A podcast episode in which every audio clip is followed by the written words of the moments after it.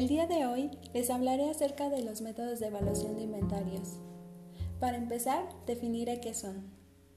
Los métodos de evaluación son el conjunto de reglas que se utilizan para evaluar correctamente el costo de los artículos vendidos o bien para evaluar adecuadamente las existencias de un inventario con motivo de recuento físico. Ahora que ya sabemos qué son, les hablaré acerca de los diferentes métodos. Existen distintos métodos de evaluación de inventarios, cada uno de acuerdo al tipo de actividad de la empresa. Cada empresa debe seleccionar el método de evaluación de inventarios que más se adecua a su operación y sus características, tomando en cuenta que debe ser aplicado consistentemente. Los inventarios pueden evaluarse mediante los siguientes métodos. Número 1. Primeras entradas, primeras salidas, conocido como método PEPS.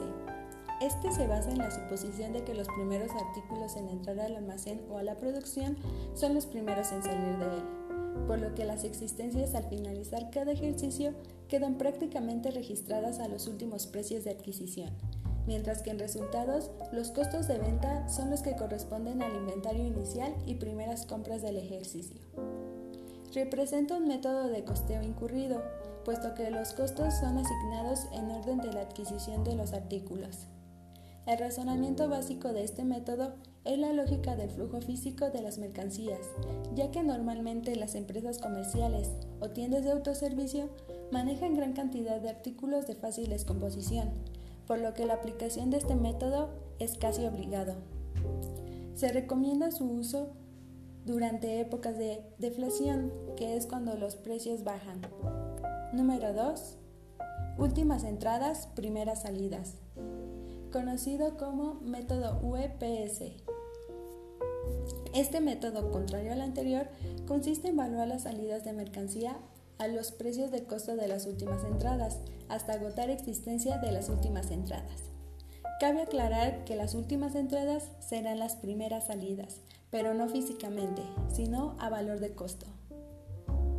Este método consiste en suponer que los últimos artículos en entrar al almacén o a la producción son los primeros en salir de él, por lo que siguiendo este método, las existencias al finalizar el ejercicio quedan prácticamente registradas a los precios de adquisición o producción más antiguos, mientras que en el estado de resultados los costos son más actuales.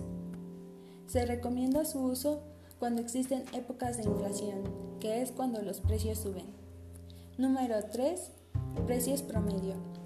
Este método consiste en dividir el valor final de las erogaciones aplicables entre la suma de las unidades en existencia, con las que se obtiene un costo unitario promedio.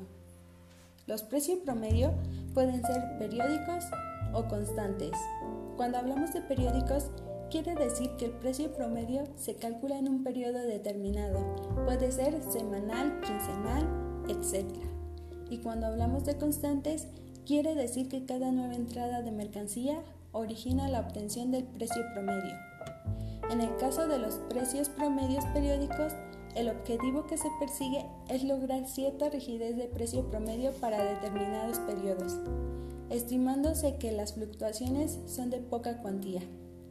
El costo promedio abarca dos métodos.